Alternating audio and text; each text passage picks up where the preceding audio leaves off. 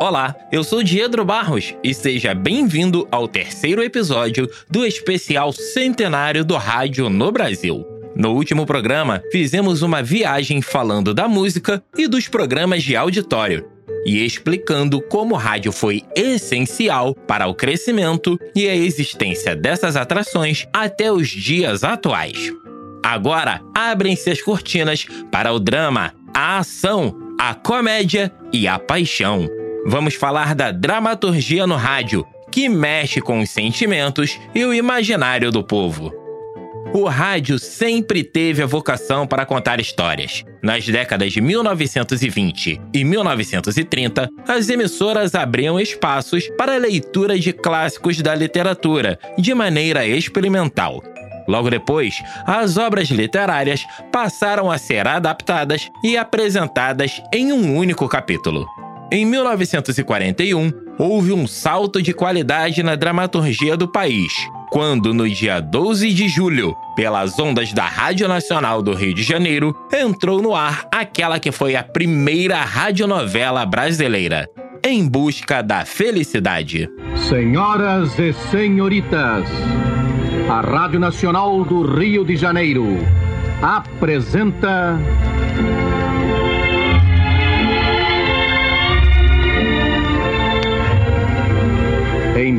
Busca da Felicidade. Emocionante novela de Leandro Blanco. A obra mexicana, escrita por Leandro Blanco e adaptada por Gilberto Martins, inaugurou no Brasil um formato que teve início nos países da América Latina, com mais sucesso em Cuba, no México e na Argentina. Esse modelo, que agregava capítulos estruturados, exibição periódica e veiculação de propagandas, atingiu um nicho muito específico de ouvintes, as donas de casa. Além disso, as novelas agradaram também os anunciantes, que aumentaram muito as vendas de produtos exibidos a cada capítulo. Rádio Teatro Colgate Palmolive, mais um capítulo da emocionante novela de Félix Canhê, tradução de Eurico Silva, O Direito de Nascer. O sucesso das radionovelas foi tão estrondoso que somente a Rádio Nacional, em 18 anos, produziu 807 novelas de 118 autores diferentes. Nomes como o Duvaldo Viana, Gastão Pereira da Silva e Carlos Gutenberg ficaram consagrados como os principais autores. Já as atrizes Vida Alves, Ismênia dos Santos, Isis de Oliveira e Daisy Lucide, e atores como Nélio Pinheiro, Paulo Gracindo e Rodolfo Maier deram vida a tipos bem conhecidos do público, como a ingênua, o galã, o vilão e o herói. Por quê? Sente tanto assim a falta de Isabel Cristina?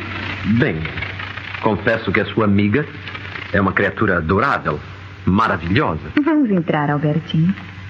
Vamos entrar para ver se eu consigo preencher a falta que Isabel Cristina está fazendo. Ah, por favor, Graziano. Eu também sei ser adorável. Maravilhosa, Albertinho.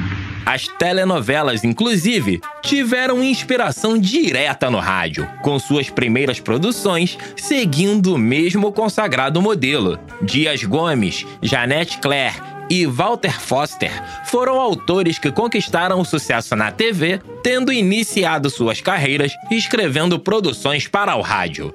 E produções como O Direito de Nascer e Irmãos Coragem foram adaptadas de uma mídia para outra, conquistando o interesse da audiência.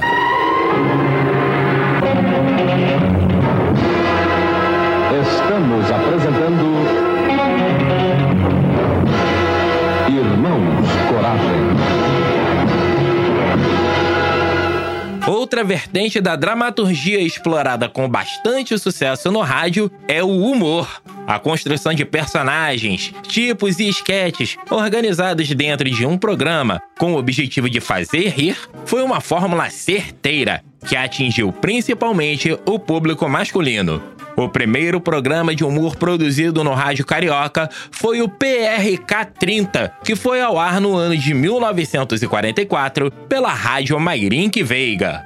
O PRK-30 se apresentava como uma rádio clandestina, parodiando e satirizando as principais atrações do rádio da época, como os programas de auditório, novelas, transmissões esportivas e até mesmo aulas de ginástica. Rádio Nacional, neste momento, entra em cadeia com a PRK-30, a mais divertida emissora do planeta, sob a direção dos conceituados Rei do Men, Otelo Trigueiro e Megatério Nababo da Licerce. Ou sejam Lauro Borges e Castro Barbosa, a maior dupla humorística do rádio brasileiro. PRK-30, como sempre, vai ao ar numa gentileza de Guaraína, produto nacional de conceito universal.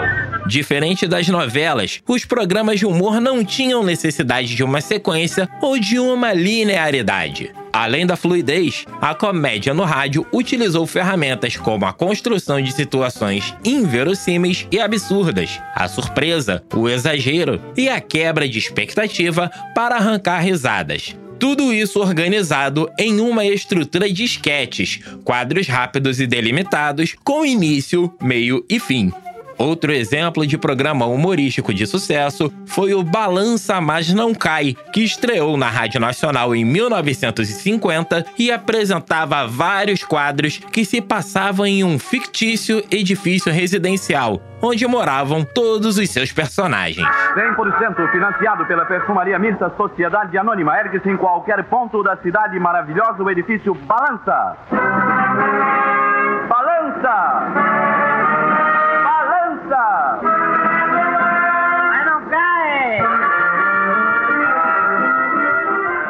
Assim como as novelas, a dramaturgia humorística também revelou inúmeros roteiristas, atores e atrizes. Nomes como Sônia Mamed, Brandão Filho e Lúcio Mauro ultrapassaram as barreiras do rádio e fizeram sucesso também no teatro e na televisão. Minha mulher não tá boa não, sabe? Ela tá com uma pedra na vesícula e eu não sei onde é que eu vou buscar dinheiro para tirar essa pedra. Engraçada coincidência, primo. Os problemas da sua mulher são sempre iguais aos da minha. É, Você sabe que ela também tem que tirar uma pedra? da, da vesícula? Não, da alfândega. Veio da Bélgica, em nome dela. Os programas de humor do rádio também fizeram a migração para a televisão a partir da década de 1950, alavancados pelo crescimento dos investimentos na mídia. O PRK-30 foi produzido por cinco anos na TV Paulista, entre 1959 e 1964. Já o Balança Mas Não Cai passou pela Rede Globo entre 1968 e 1971, pela TV Tupi em 1972 e retornou para a Globo em 1981. Roberto Dinamite é o convidado explosivo da Ofélia neste bom domingo, depois da geração 80. Balança, mas não cai em tempo de eleições. A solução é aumentar para economizar. Corta, corta!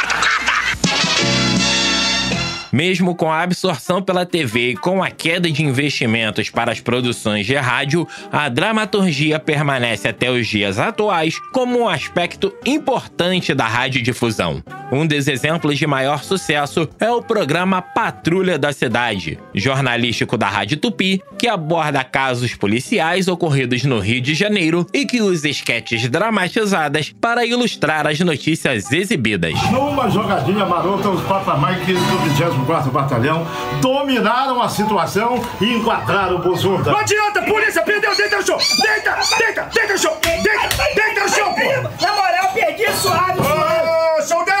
Não, comandante! Serra comigo aqui! Positivo! Dá uma geral aí na área aí, recolhe esse vagabundo aí, algema ele, vamos pra delegacia! Positivo, comandante! Bora, seu Zé Royal! Bora, vai! Bora, Zé Royal! Neste terceiro programa, você acompanhou a história da dramaturgia no rádio. No próximo episódio, vamos falar de três grandes áreas da história do rádio que unem a informação e o entretenimento: o jornalismo, o futebol e os talk shows. Nos encontramos na próxima. Até lá! Você ouviu o podcast especial do Centenário do Rádio no Brasil. Textos e apresentação Diedro Barros. Produção Rádio Erge. Realização Centro de Tecnologia Educacional, CTE.